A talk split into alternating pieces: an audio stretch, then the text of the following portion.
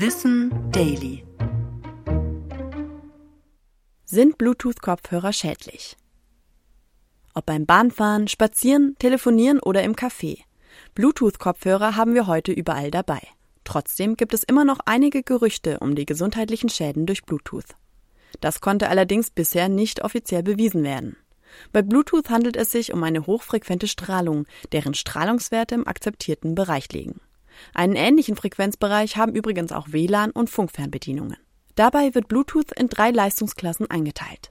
In den Klassen 3 und 2 kann eine Reichweite zwischen 5 bis 30 Metern erreicht werden. Sie sind am weitesten verbreitet, weisen eine ungefährliche Strahlungsbelastung auf und sind in den meisten unserer Alltagsgeräte wie Headsets und Kopfhörern vorhanden.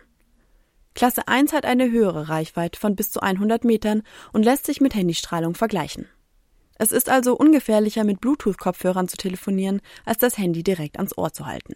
Trotzdem können noch keine genaueren Aussagen über die Langzeitwirkung von Bluetooth-Strahlung gemacht werden, denn dafür fehlen einfach noch die Studien.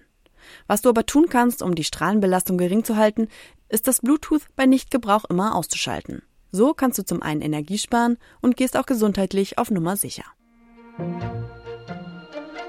Ich bin Anna Germeck und das war Wissen Daily. Produziert von Schönlein Media.